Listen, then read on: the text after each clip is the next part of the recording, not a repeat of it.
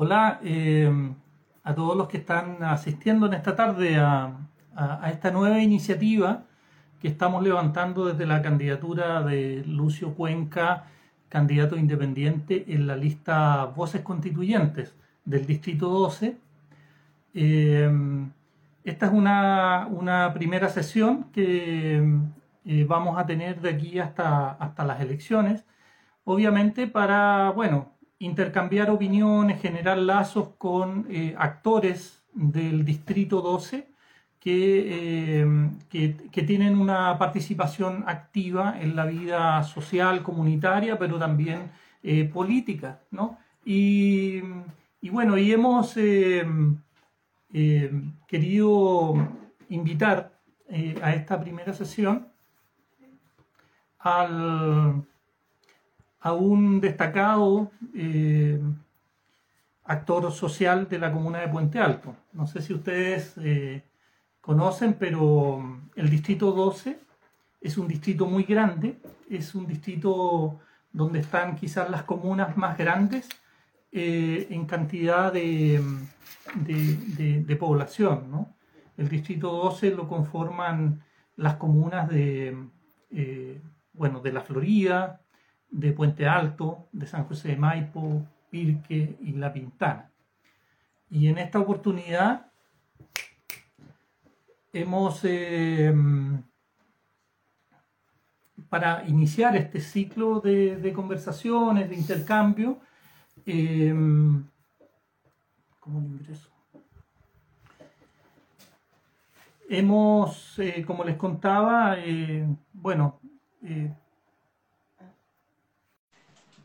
estamos viendo algunas, algunas problemáticas técnicas ¿no? que, siempre ocurren en esta, en esta nueva vida eh, que tenemos de, de, la vida virtual eh, eh, que nos ayuda bueno, a suplir la cercanía física que, que, siempre hemos estado acostumbrados a tener en la vida de las organizaciones sociales en particular. Bueno, ahí llegó Matías. Hola Matías, ¿cómo estás? Matías Toledo. Bien, pues Lucio, ¿tú cómo estás? ¿Cómo me escuchas?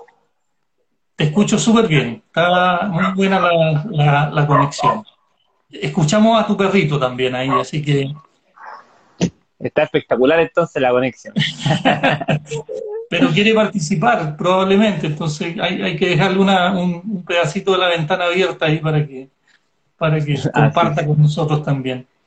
Oye, Matías, bueno, estaba iniciando la presentación, eh, le contaba a los amigos y amigas que, nos están viendo y escuchando en esta tarde, que, bueno, esta es una, iniciativa que es parte de una candidatura a constituyente, de, que, se, que es parte de una asamblea de organizaciones eh, sociales y territoriales del distrito, ¿no? de las cinco comunas del distrito, y que, eh, bueno, en mi caso eh, soy parte del movimiento socioambiental, me eh, he sido presentado a este proceso como parte de la red metropolitana No Alto Maipo, seguramente tú debes conocer, es un, es un conflicto que tiene muchos años en el territorio y que, y que es vecino de ustedes, ¿no? de la comuna de Puente Alto, y vamos a conversar sobre esas cosas más adelante y, eh, y, también de un movimiento que se articula a nivel interregional, que es el movimiento eh, por el agua y los territorios, y levantamos esta alternativa desde las organizaciones sociales y territoriales que se llama eh, Voces Constituyentes, ¿no? que es una expresión para intervenir en el proceso constituyente, que una de sus facetas tiene que ver con el tema electoral, pero que eh, son organizaciones que son parte de, lo que ha sido el movimiento del último año a partir de la revuelta en particular, y que, claro, eh, eh, claro aspiramos a, tener un rol protagónico, no tanto en la parte institucional, pero también, sobre todo, en el proceso de movilización. Entonces, bueno, encontramos ahí buscando cuando queríamos armar esta, esta conversa, eh, encontrábamos ciertos planos de, de, congruencia, de acercamiento con el proceso que está haciendo la, la alcaldía ciudadana que tuvo en cabezas ahí en Puente Alto. Y, bueno, nos parecía que, que, era interesante que pudiéramos nutrir el debate, la información de los vecinos y vecinas para, para que mostremos, digamos, que hay, hay, hay, planos comunes y que también en estos proyectos hay, digamos, eh, puntos de encuentro, ¿no? puntos y necesidades a cubrir. Entonces, quería contarles a los amigos y amigas que, que, tú estás en un, en un, proceso de alcaldía colectiva. Eh, te voy a pedir que tú mismo te, te autopresentes, digamos, yo, yo he estado, eh, bueno, también eh, hace un tiempo siguiendo el proceso de, las organizaciones sociales en, en, en Puente Alto y, y también del, de lo que ha llevado a, esta alcaldía eh, ciudadana como proyecto colectivo, ¿no? Eh, y mm, bueno, yo sé, siendo una persona, eh, digamos, de las nuevas generaciones de la dirigencia social y política, tienes una larga trayectoria en el mundo social, particularmente de Puente Alto, que participas en iniciativas muy, muy enriquecedoras del proceso del último tiempo eh, como la coordinadora Chichigán, como el, proceso que hicieron con eh, el vinculación y, bueno, todo el trabajo comunitario poblacional de una comuna eh, extremadamente grande y también con muchos contrastes, ¿no? con muchos contrastes que en el último tiempo hemos conocido. Así que no sé si tú nos, quizás nos puedes nutrir un poco más de tu, de, tu proyecto, de tu, de tu trabajo, conocerte un poco más y, ahí le vamos entrando al, a los temas, digamos, que pueden ser interesantes para nuestros visitantes y auditores de, esta transmisión. Sí, pues Lucio, primero que todo, buenas tardes. Espero que estés bien. eh, estaba anotando todas las cosas, todos los puntos que me, que ha ido nombrando, cosa de, de, saber también cuáles van a ser como los eh, el marco, el marco que, que se ha ido creando en esta, en esta corta conversación. Bueno, mi nombre es Matías Toledo, ¿cierto? Soy eh, integrante de la Coordinadora Social Chichigán, soy candidato a alcalde por la comuna de Puente Alto, por el proyecto de la alcaldía colectiva. Eh, y ahí cuando, cuando nosotros y nosotras quisimos como ponerle el nombre al, al proyecto, fue todo un tema, pues, ¿cachai? Porque Allá en alcaldías ciudadanas, está lleno de alcaldías populares, hay una alcaldías constituyentes, y nosotros y nosotras pensamos y dijimos, pucha, a ver, nuestro trabajo es comunitario, nuestro trabajo es social, nuestro trabajo es de base, desde el territorio, dijimos, no, pues nosotros y nosotras trabajamos en colectividad, así que nos, nos fuimos por el lado colectivo, más que el eh, ciudadano, más que popular, ¿ya? y además que tú sabéis que el día de hoy todo es popular, la izquierda igual carece un poco de, imaginación al momento de levantar un proyecto y le pone popular a todo. Así que estamos hoy día en, el proceso de la alcaldía colectiva, el cual reúne más de 30 organizaciones. Yo creo que a la fecha deben ser entre 40 y 50 de toda índole. Eh, pucha, no, tenemos desde el Delfín Díaz, excombatiente del movimiento juvenil Lautaro, eh, hasta eh, el Frente Amplio, que Cordillera, Puente Alto, que nos dio también el apoyo al, proceso de la alcaldía, eh, pasando por ollas comunes, pasando por partidos políticos, como te decía, organizaciones sociales. Es un proceso sumamente amplio y diverso que nosotros y nosotras nos hemos puesto a disposición de, ese proyecto de masas debido a que representamos muchos años eh, a esa izquierda eh, sobreideologizada, un poco canuta, moralista, eh, que siempre está, no sé, por la esquina de la población, ¿cachai? Con el capital de Marx, ahí tirando el rollo, tirando el rollo, y, la verdad es que nos hemos dado cuenta con todos estos eh, años de trabajo igual, que nuestros vecinos, nuestras vecinas, más allá de ir a hablar, ¿cierto? Y más allá de ir a tirarle el rollo, necesitan que nosotros nosotros pongamos nuestras manos a disposición del trabajo del territorio, desde, puta, desde levantar una reja hasta cortar una calle, hasta levantar un, un proyecto, un programa político. O sea, nosotros y nosotras al día de hoy, yo creo que tú mejor que todo debes saber que eh, tenemos que ponernos el overol y tenemos que ponernos el terno y tenemos que eh, vestirnos como sea. Tenemos que hacer las cosas en este proceso. Sí, como que los paradigmas nuevos en, en, en, esta, en estos nuevos procesos requieren eso, ¿no? de, construcción de, corto plazo, de coherencia en la acción del corto plazo, con el crear este gran imaginario o este paradigma de, cambio más, más grande, ¿no? De, claro. Que se puede consolidar. El, desborde de la institucionalidad también exige una mayor participación y democracia desde las bases porque veníamos, ¿cierto?, todos estos años con una crisis de representatividad, una crisis en los partidos políticos, que hasta el día de hoy se expresa y quizás en cuántos años más se va, se va ¿cierto?, a, seguir manteniendo, debido a que eh, los partidos de la, eh, de la vieja vanguardia, la ex concertación, hoy día, ¿cierto?, eh, no me acuerdo cómo llama, unidad constituyente creo que se llama, ¿no? se han cambiado el nombre muchas veces eh, pero la gente, nuestros vecinos y nuestras vecinas ya vienen decepcionados de eso y entonces nosotros y nosotras el día de hoy levantamos esas banderas de participación, de democracia, de desbordar los procesos, de estar con todo y con todas, ¿cierto? Tuvimos que reinventar el lenguaje, darnos cuenta que no las sabíamos todas eh, y nos tuvimos que caer, nos tuvimos que caer hartas veces, yo creo que tú, Lucio, no sé, participaste igual que yo y mucha gente más en las marchas del NOMA FP hace muchos años, y éramos los mismos de eh, la conmemoración de la muerte, del asesinato del compañero Juan Pablo Jiménez. Después una marcha de la educación y éramos los mismos. a nivel metropolitano nos conocíamos todos y todas.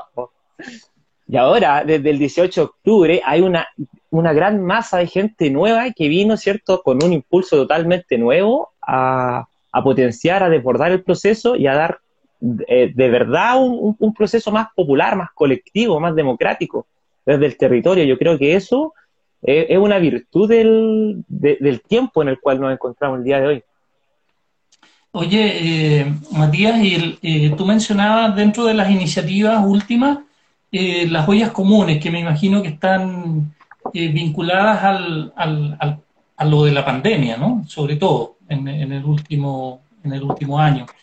sí. ¿Cómo, lo, cómo, cómo, cómo se expresa o cómo se, se prolonga la revuelta social, popular, como se quiera llamar, en, ese campo de, la pandemia, ¿no? Porque fue un, choque muy eh, importante para el proceso, pero que de alguna manera se ha seguido desarrollando y me imagino que mm. eh, la experiencia que ustedes han, han ido acumulando tiene que ver con enfrentar también ese tremendo desafío que hizo aflorar, además, y hizo que algunos se dieran cuenta de las injusticias o las desigualdades que vienen acumuladas, pero que parece que en sus, eh, en, sus miradas no existían, ¿no? Como que se sorprendieron de, estas realidades y que, y, que seguramente de parte de ustedes también se ha impregnado esa, es, ese actuar colectivo, de autogestión, de, responder a necesidades concretas? ¿Cómo, cómo eh, se engarza, digamos, el, lo que ha pasado con la pandemia y el, y el proyecto de ustedes de, trabajo?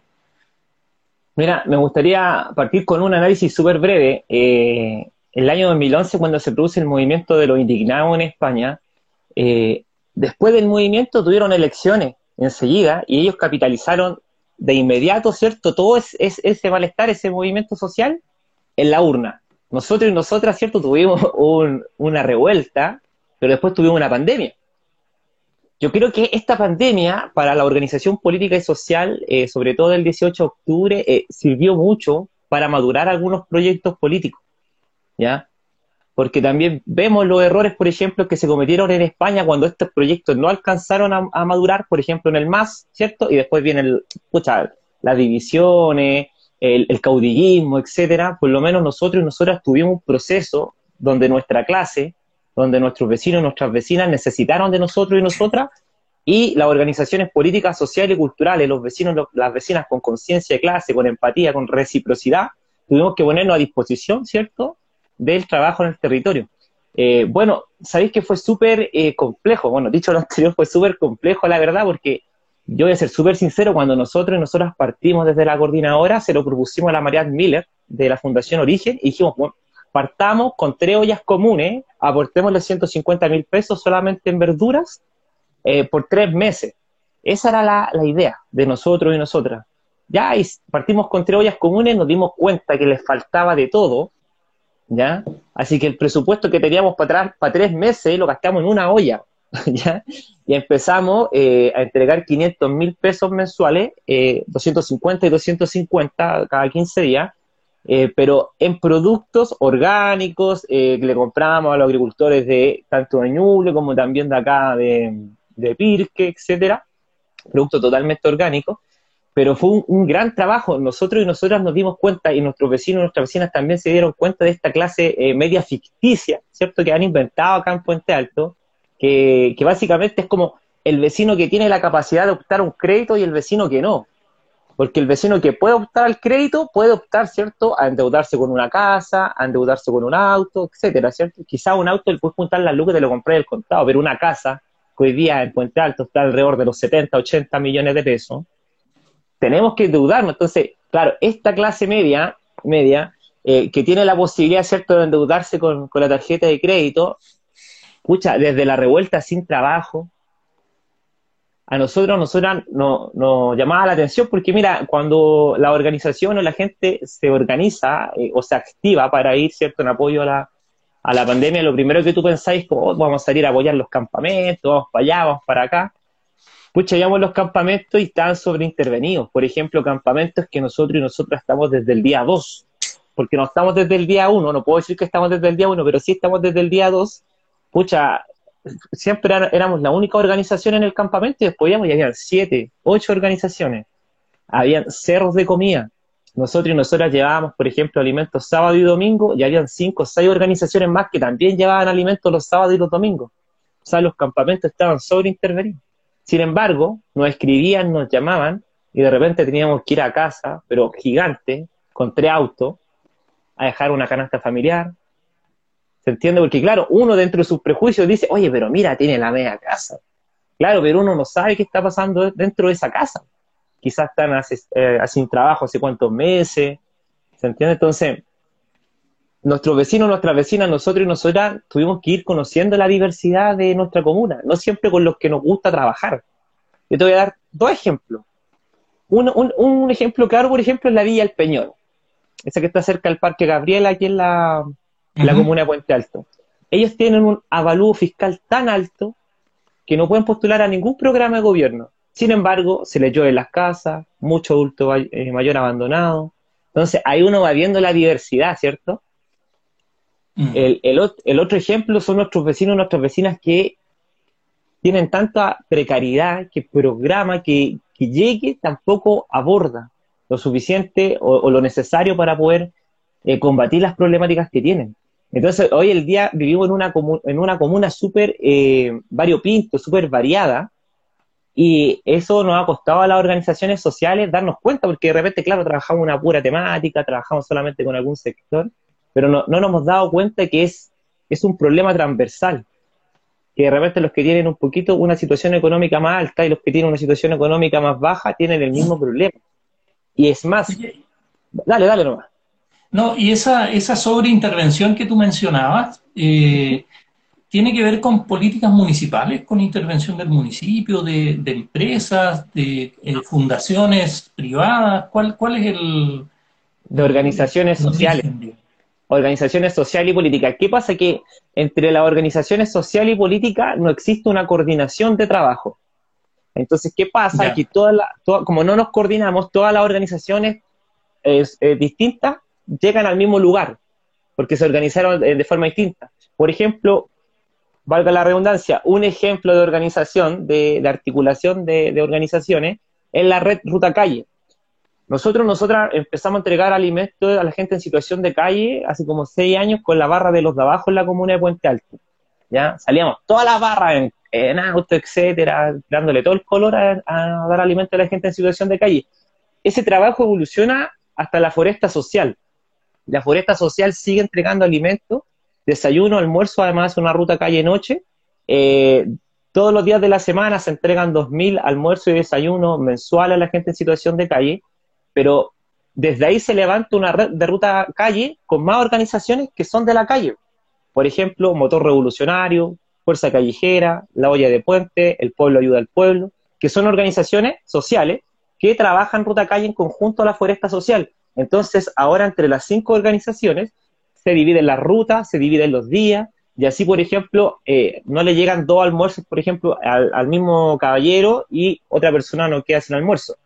Eso es lo que nos pasa a las demás organizaciones sociales. En, la ruta calle está súper bien, está súper organizado, pero en las demás organizaciones que trabajamos otras temáticas no tenemos un nivel de coordinación para poder, ¿cierto?, abarcar más en el apoyo a nuestros vecinos y nuestras vecinas.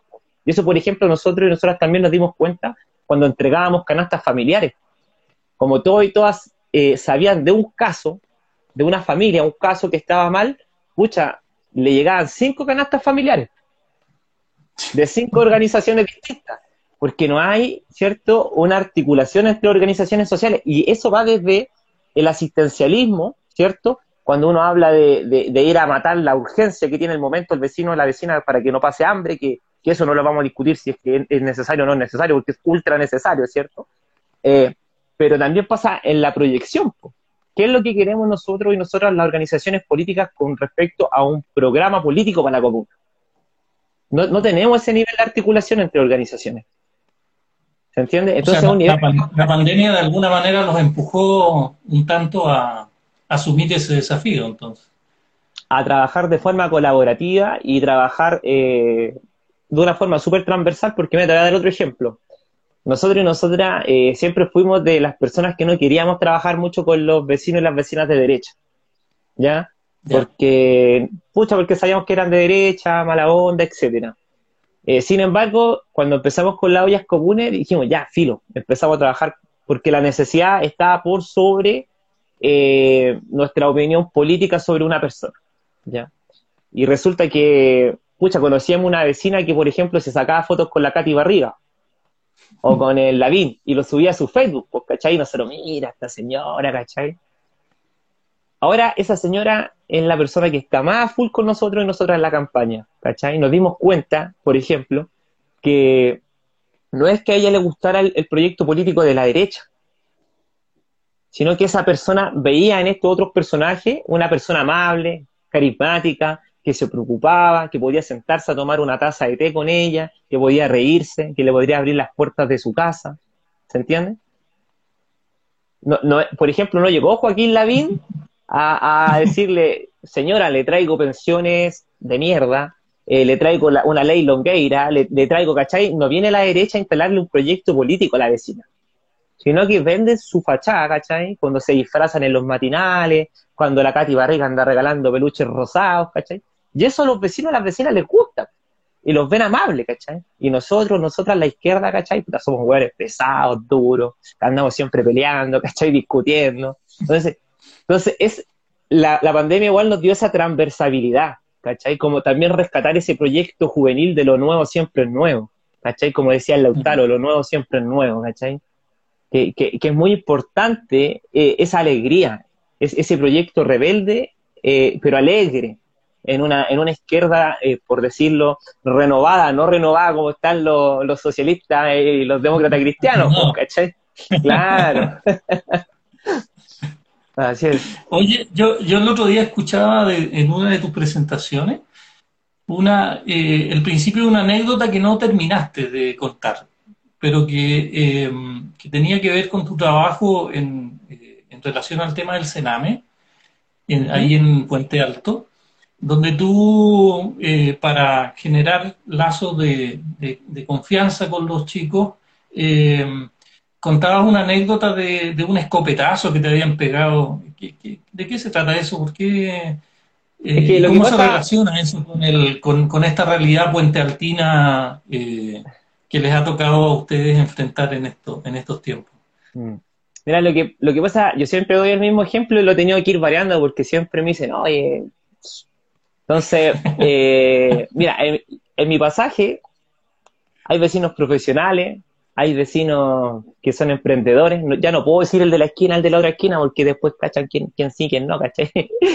Pero también hay vecinos y vecinas en el mismo pasaje, por ejemplo, que uno cayó en la, en la pasta base. Y su familia se desarmó, se desintegró. Otro vecino eh, en el pasaje de atrás hermano, amigo mío, está preso en Iquique. Mi primo, un, hermano también, el, el pan con huevo le dicen, está preso en Talagán. Entonces, eh, yo doy este ejemplo porque siempre digo que nuestra, nuestra comunidad, nuestra comuna es súper variopinto, súper variada, súper diversa y es súper ambigua. ¿Ya? ¿En qué sentido ambigua? Por ejemplo, a mí me costó mucho entender lo que era el amor romántico, porque, por dar un ejemplo, a mí me gusta mucho Marco Antonio Solí, eh, todos esos cebolleros, ¿cachai? Juan Gabriel, ¿cachai? Y es porque, claro, después uno entiende lo que es el amor romántico, pero igual escucháis Marco Antonio Solís, porque creciste, ¿cachai? Creciste mientras tu mamá hacía el aseo en la casa y todas las vecinas hacían el aseo y todo jugando en el pasaje, ¿cachai? Todas escuchando Marco Antonio Solís. ¿Me entendí? ¿no? Entonces somos también ambiguos, somos diversos y ambiguos. Eh, podemos entender que el amor romántico está mal, pero crecimos también con eso y, estamos ahí, ¿cachai? Y, también de repente nos incomoda mucho ese, ese sesgo como moral, moral. Entonces, dicho esto, te comento, yo cuando chico era súper flight, pero terrible flight, así, aro, una argolla con una cruz colgando, puta mal, pues andaba peleando en la calle, aparte barra también porque iba al estadio, entonces las tenía, las tenía todas. Eh, y una vez mi mamá me manda al potrero porque había una pelea. Aquí al frente de mi casa hay un potrero y se pone un circo. Entonces había, había una pelea, estaban los vecinos peleando con los payasos. Yo me acuerdo que habían unos vecinos que estaban peleando con las puntas de las rejas. Esas puntas que ponen en las rejas, como que fueran, como que fueran sables. Y los payasos con sables, piedras. Y mi mamá me dice, Matías, anda a buscar a la vecina Marta, que en paz descanse la vecina. Después voy a hablar de la vecina, eh, que su, hija está recién nacida y está en el circo. Pucha, yo fui para allá con mi primo, que está preso en Talacante. No, es mi primo de sangre, pero siempre decimos que somos primos. Y, pucha, vamos llegando al potrero. Veo a, Alex de mi vecina corriendo por allá, mi vecina corriendo entre todos con la guagua en brazos, entre palos, piedras. Y en eso vamos a meternos a la pelea con, mi primo, nos vamos a meter al potrero y de un container se baja un payaso, vestido de payaso, pues así, pelo blanco, nariz, zapato de payaso, así, de payaso, con una escopeta hechiza. Y nos mira y nos pega un tunazo. Y sabéis que a mi primo le, le, cayeron 21 perdigones de aquí abajo. Y le quedaron los 21 adentro. A mí me llegaron 7. Y de los 7 me quedaron 3 adentro. Uno acá, uno acá y uno acá. El de acá todavía lo tengo. Ese es como. El otro día me dio risa porque fui a hacerme un examen y me dijo, oye, tenía un piercing en la lengua. Y yo les dije, no, tengo un perdigón. todavía lo tengo y, esa fue la. Claro, entonces, ¿qué pasa cuando nosotros y nosotras vamos, por ejemplo, a conversar con los cabros y las cabras del Sename? eh, y va el Pablito, el Pablito Chile, o va el Black Roy, van los otros cantantes del trap, eh, yo les cuento la historia y les digo, puta, chiquillo, chiquilla, eh, es como esa historia, tengo otras de más desordenadas o, de, más ordenado, y, les digo, puta, todos podemos venir a parar al Sename, todos podemos por alguna por, algún mal paso que nosotros y nosotras demos, podemos terminar el Sename. O sea, uno entiende que el Sename está hecho para los niños y las niñas pobres. O sea, lo peor que le puede pasar a un niño o una niña rica es que crezca con una nana sin amor, ¿cierto?, de la familia.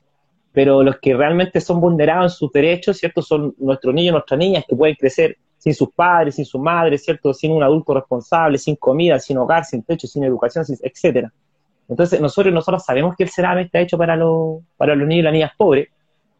Sabemos que el 50% de los privados de libertad pasó por algún centro de CERAME en su vida. Es decir, como que como por política de Estado casi, ¿cierto? Condenamos la vida de estos niños, de estas niñas. Por lo tanto, para nosotros y nosotras es sumamente importante como pobladores conscientes decirle, cabros, cabras, nosotros y nosotras también la vivimos igual que ustedes, ¿cachai? Igual nos mandamos cagar, igual eh, la hicimos bonita o de repente igual nos portamos bien.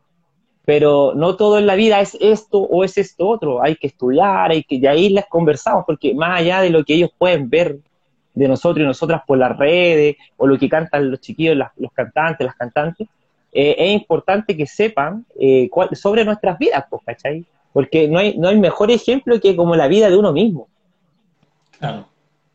Oye, el, eh, bueno, la, la, revuelta, el estallido del 18 de octubre, como que bueno, hizo aflorar muchas cosas, ¿no? Entre ellas, por ejemplo, en el campo en el que nosotros trabajamos, eh, ya venía hace mucho tiempo eh, mostrando la injusticia a partir de la privatización del agua, ¿no?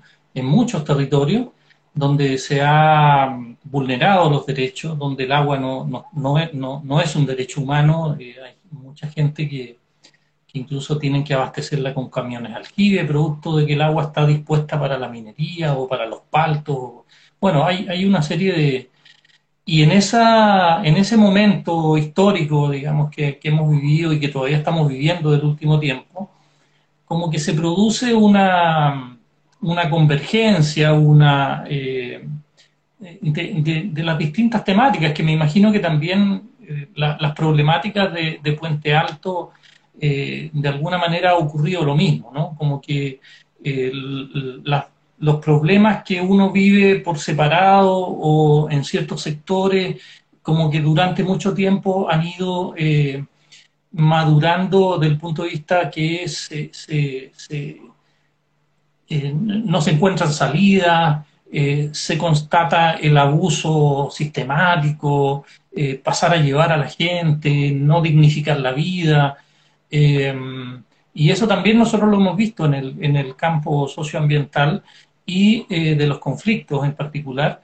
Y, eh, y, ese momento donde rápidamente como que eh, transitó estas cosas particulares, sectoriales, y se transformaron en esta demanda de que todo topaba en, en, la constitución, en la constitución pinochetista, ¿no? Eh, como, porque yo veo que ahí el, proceso que nosotros estamos haciendo ahora y la, alcaldía ciudadana tenemos como ciertas convergencias, ciertos, ciertas propuestas, incluso desde el punto de vista de la participación, de la democracia directa, de la gestión comunitaria. Yo te escuchaba el otro día eh, eh, contar cómo habían levantado ese proyecto de parque comunitario, por ejemplo, cerca de tu casa.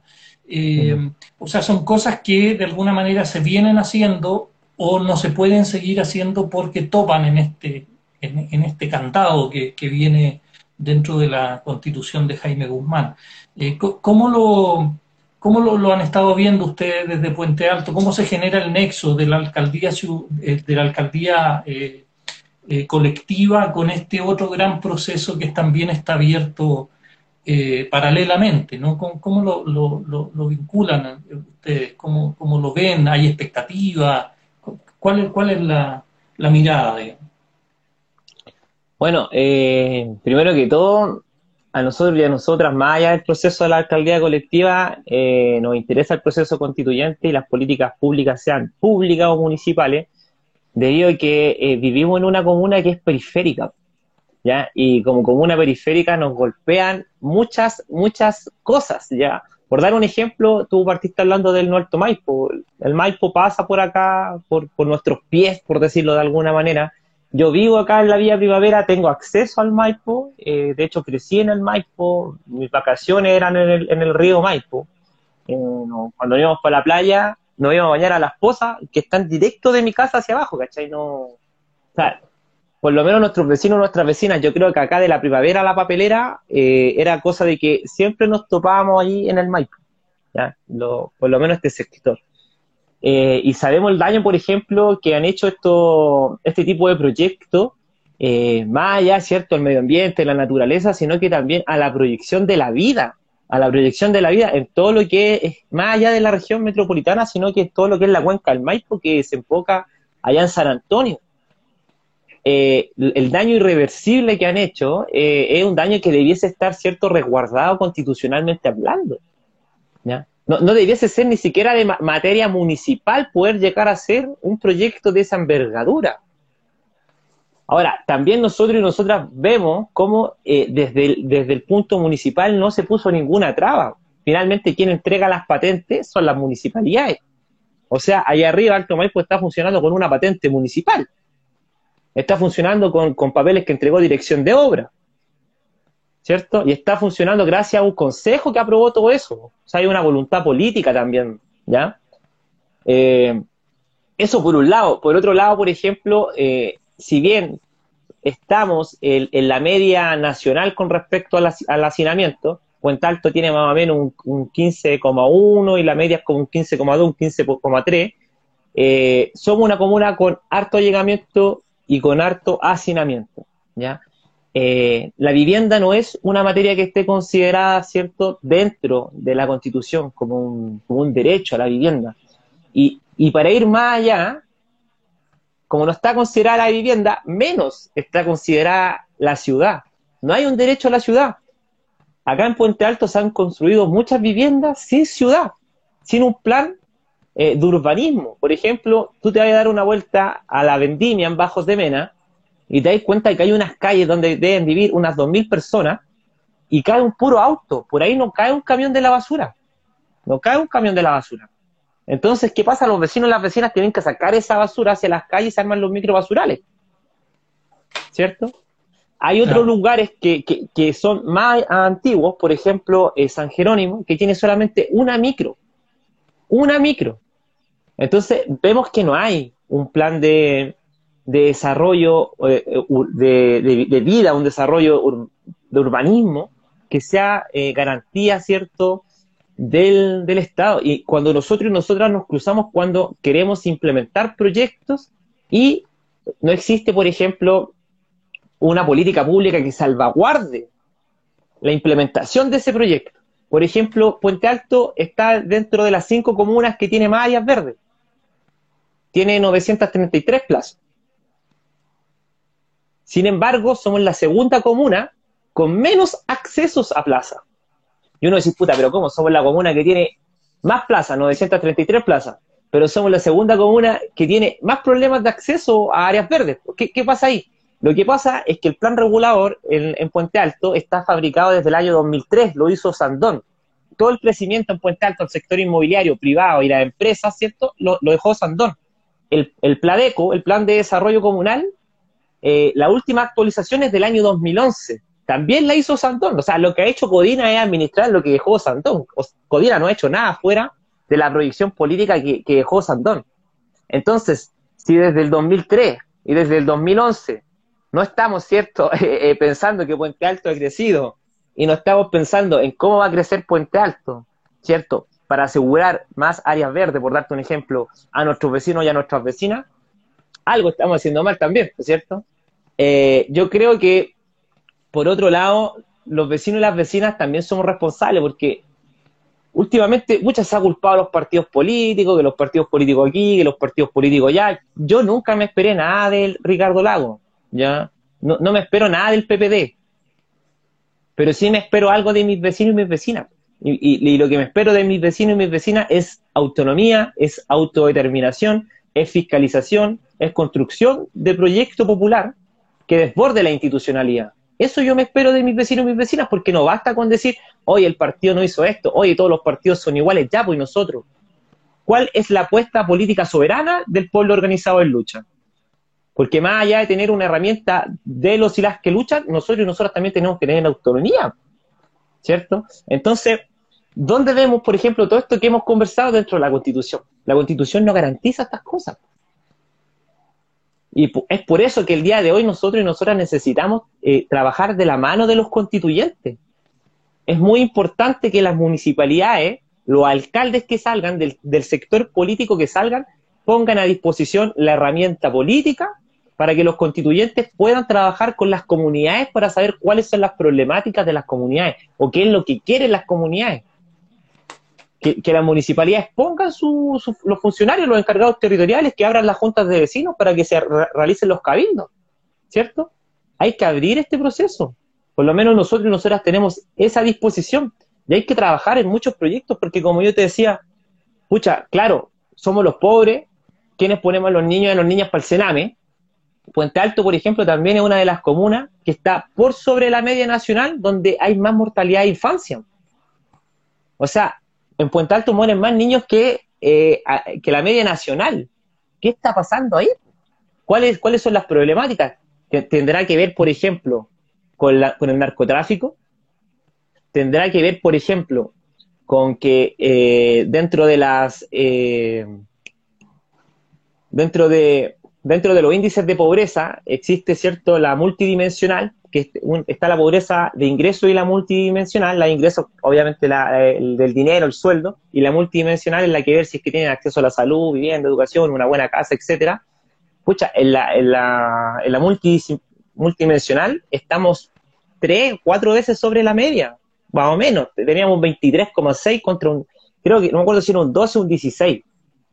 ¿Ya? Entonces, eh, nacional, entonces, algo está pasando en Puente Alto.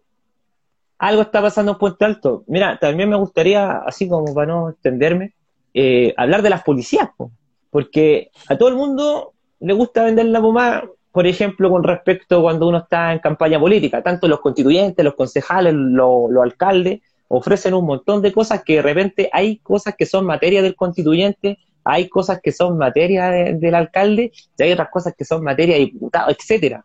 O sea, uno no puede ver todo. Cuando se habla de seguridad, en Puente Alto tenemos 711 efectivos policiales más o menos, ¿ya?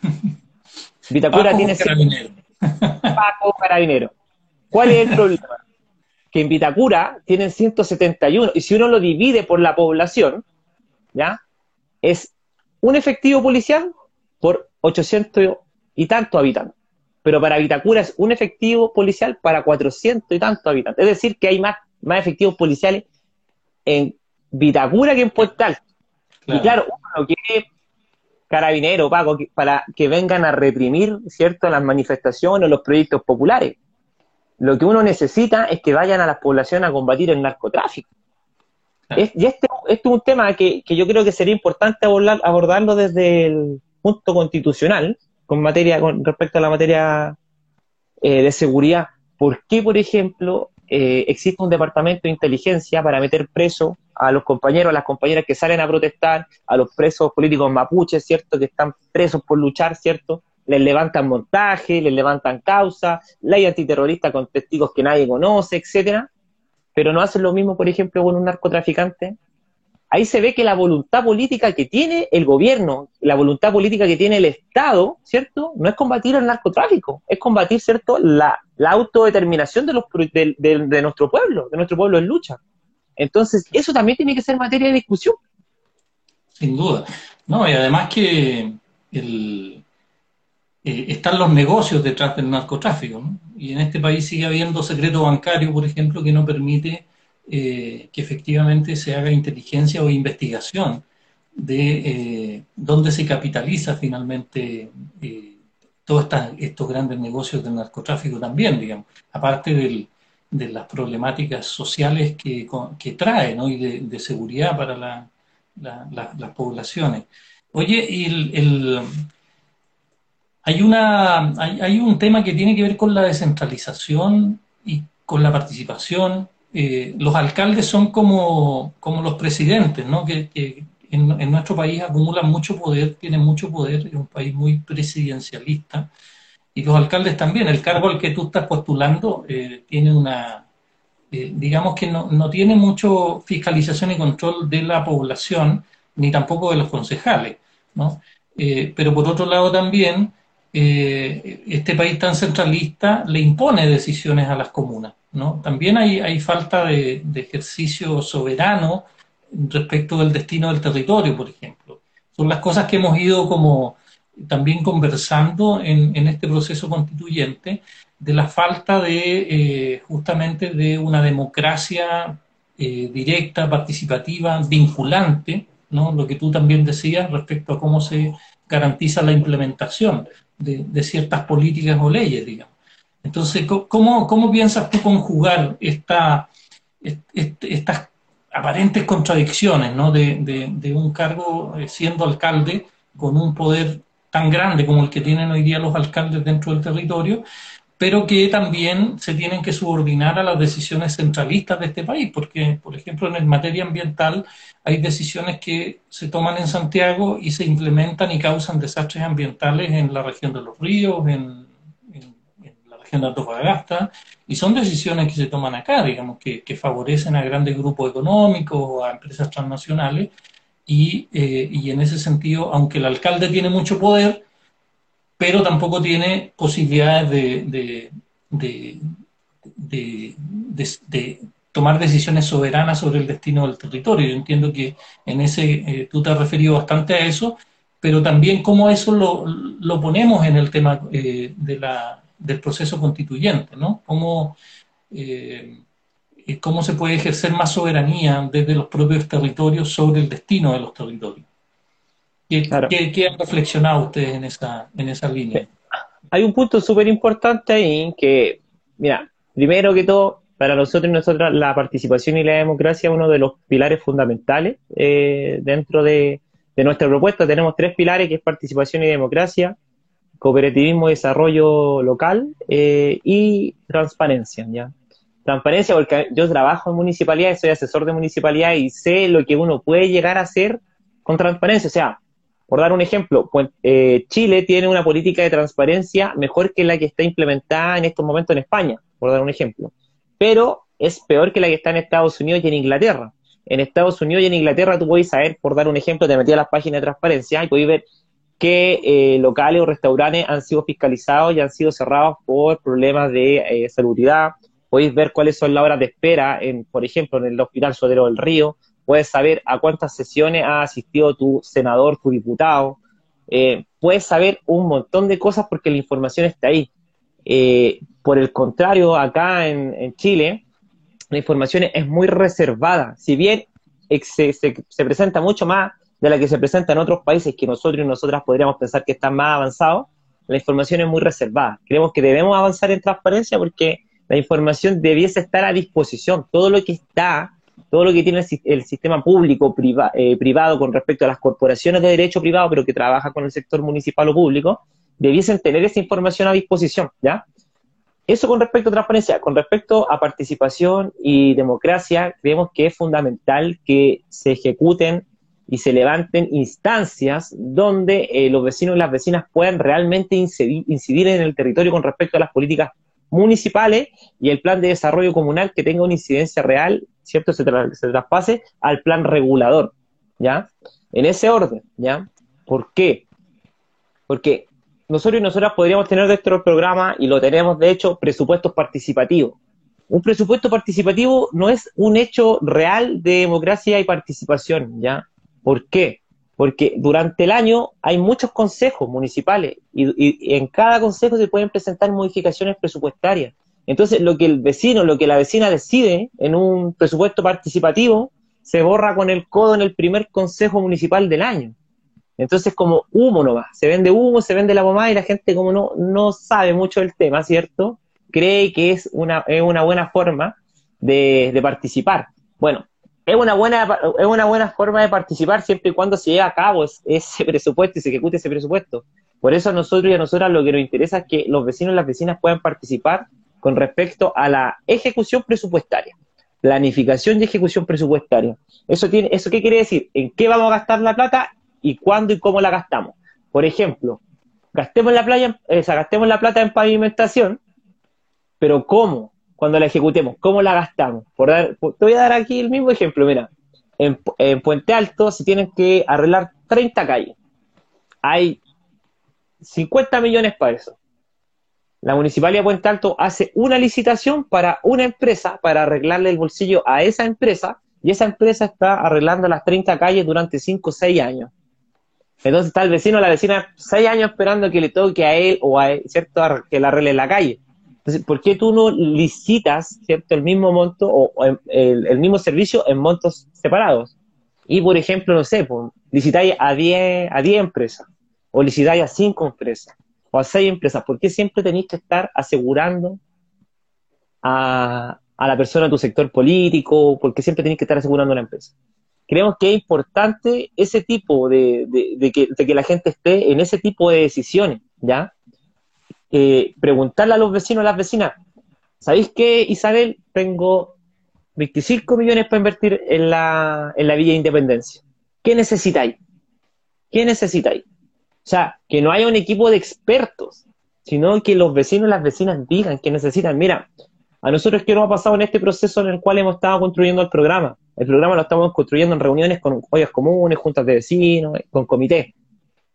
Resulta que desde esa reunión estamos sacando un diagnóstico, un plan de medidas y el programa político, social, cultural. ¿Por qué un plan de medidas? Porque la idea era que la idea de nosotros y nosotros era sacar un programa.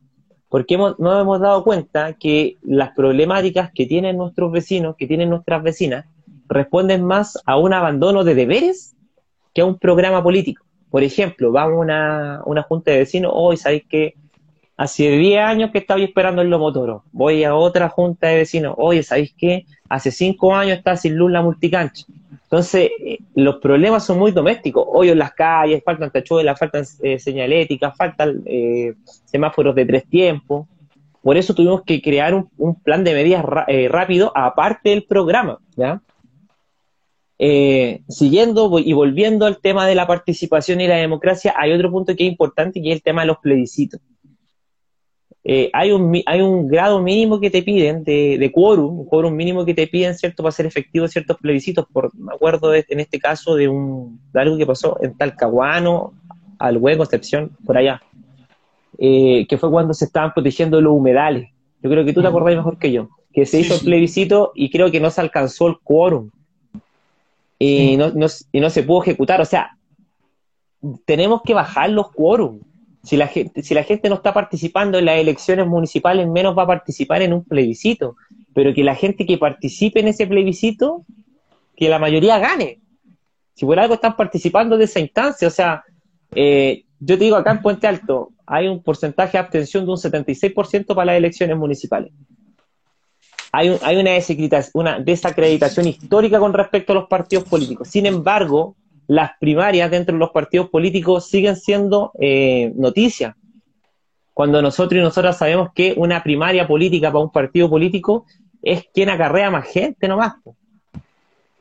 ¿Se mm. entiende? O sea, nuestros vecinos y nuestras vecinas con suerte van a votar una elección municipal, menos van a ir a una primaria, menos van a ir a un plebiscito. O sea, tenemos que hacer un ejercicio, ¿cierto?, de educación. Pero eso no quiere decir que de la mano se vaya impulsando en el proceso constituyente y que los plebiscitos sean eh, vinculante.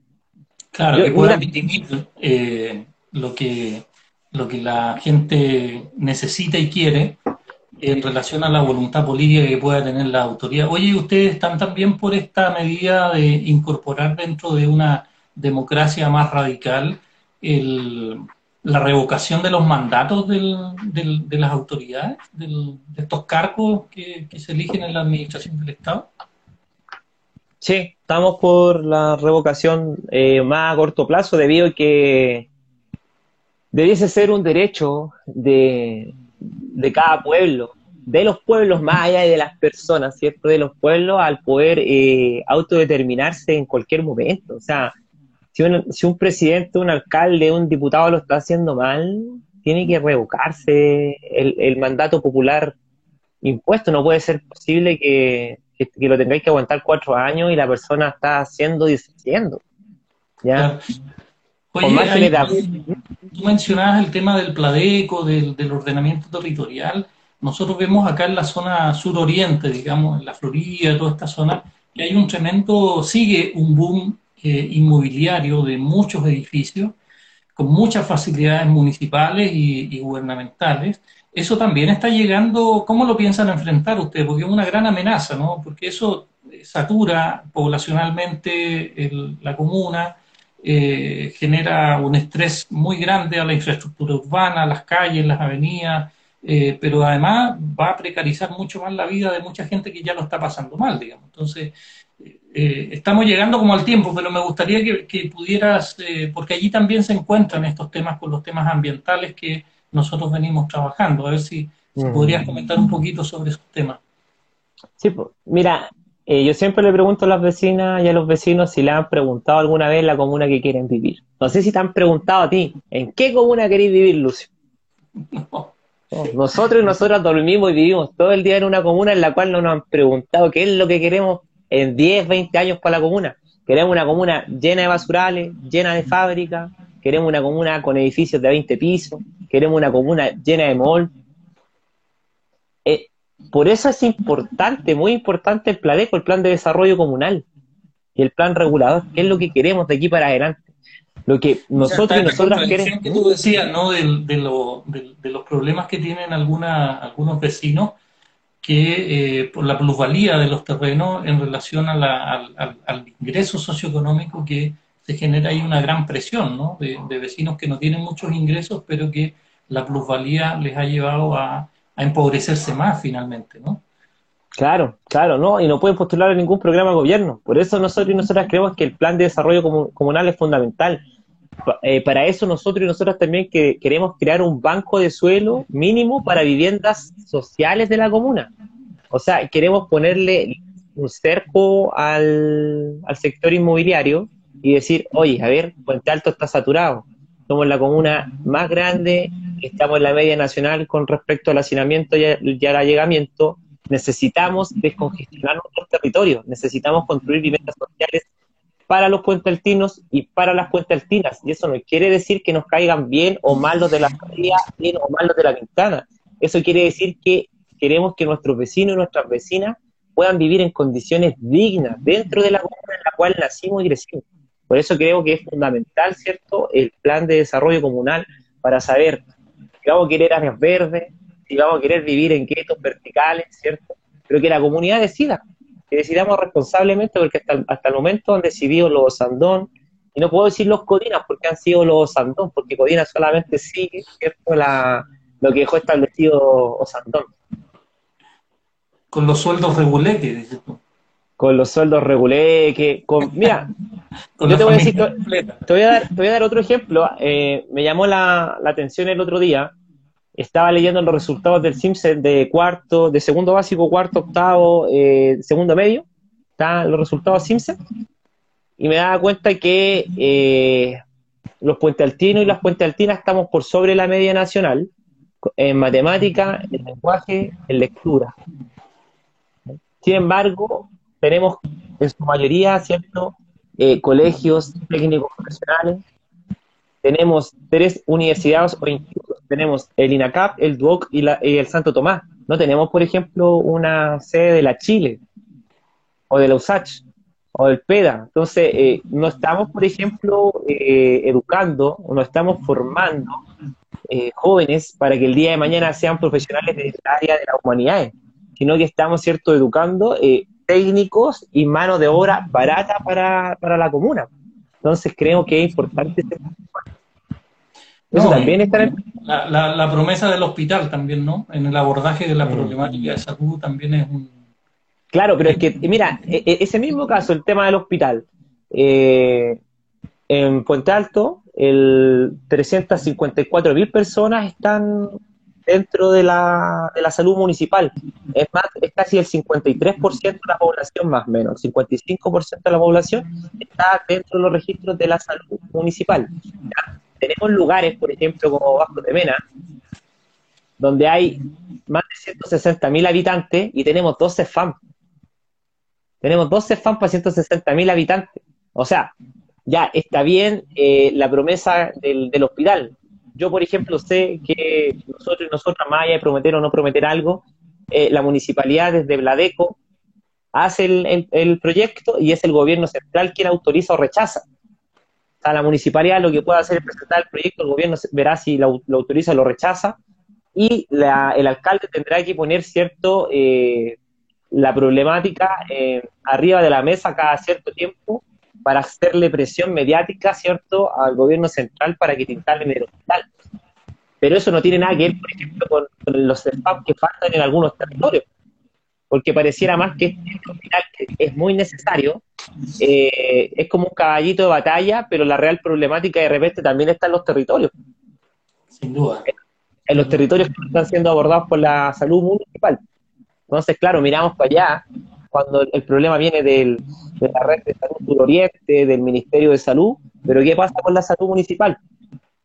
Que sí depende de la... Oye, Matías, eh, se nos llegó el tiempo. Eh, igual ha sido una buena eh, primera conversación de, poder acercar estas temáticas y nuestras preocupaciones. Creo que hay hartas temáticas que, que, podemos seguir profundizando en este proceso tanto comunal eh, como también el proceso constituyente y podamos generar articulación de, a, partir de las propuestas, pero también de, encontrarnos concretamente ¿no? en, este, en este camino. Así que yo te, bueno, en esta previa constituyente te, doy las gracias eh, a nombre de todos los que estamos en este proceso, ¿no? No, no solo a nivel personal. Y, espero que, que, sigamos conversando y, encontrándonos. Así que agradezco mucho esta, esta primera conversación, que también es nuestro primer programa en este proceso de la previa constituyente. Así que, eh, no sé, si quiere decir una última despedida última palabra de, eh, de los que nos han estado escuchando. Sí, agradecer el espacio, la instancia. Eh, este tipo de, espacio sirve mucho para que los las vecinas se informen. Creo que es fundamental eh, llevar este tipo de conversaciones al territorio, porque hay mucha gente que tiene la esperanza, tiene la, esperanza en este proceso. Pero hay, hay, que explicarle a los vecinos y a las vecinas que esto va a, a forjar el marco en el Chile que nosotros y nosotras queremos vivir el día de mañana. Y claro, esperemos que no sea 30 años, 20 años, 10 años, ¿cierto? Esperemos que sea pronto. Pero es importante que los vecinos y las vecinas sepan, porque claro, tenemos, ¿cierto?, una comunidad, eh, más que una comunidad, una generación súper eh, alfabetizada, por decirlo de alguna manera, digitalmente hablando. Pero también hay muchos sectores de nuestra población que les cuesta acceder al Instagram, les cuesta acceder hasta al Facebook. Entonces no tienen idea de qué está pasando la constituyente y nosotros y nosotras estamos contados arriba de la máquina y nos pasa a nosotros, también en la alcaldía. tenemos una pega hace 14 años, hemos estado en mucho trabajo, en la parte roja y negra, en la radio Enrique Torres, Frente Fotográfico, Acción Propaganda, etcétera, eh, pero los vecinos y las vecinas nos dicen, ¿quién es Matías Toledo? Siendo que, pucha, hemos estado más pegas que se entienda, ¿no? Y es porque si tú no soy figura pública, imagínate, no, si, ¿cuándo vaya a poder conocer a 645 mil habitantes? Claro. ¿Se entiende? No te van a conocer, a menos que tú seas figura pública y ellos te ubiquen a ti y tú no los vayas a conocer a ellos. Entonces, es súper complejo, estamos en, un proceso histórico y creo que es fundamental eh, abrirse al debate, abrirse a las nuevas ideas, abrirse al trabajo territorial y creo que este tipo de espacios presentan esa puerta, esa ventana al camino que hay que seguir. Oye, muchas gracias. Saludos a Juan Pablo Concha, que es parte del equipo de, de, esta iniciativa de alcaldía colectiva, ¿no? Eh, es un amigo que hemos compartido luchas eh, en, contra el Tomaipo en su momento y, entiendo que va ahora de candidato a concejal en la iniciativa de la eh, alcaldía colectiva. Así que muchas gracias Matías nuevamente y saludos a todas las eh, compañeros y compañeras que están en esta iniciativa colectiva y muchas gracias nuevamente por, por estar en esta previa constituyente. Gracias. Vale, muchas gracias. muy bien, un abrazo. Que muy bien, cuídate, un abrazo, que te haya excelente. Igual a ti, que ahí nos encontramos. Chao.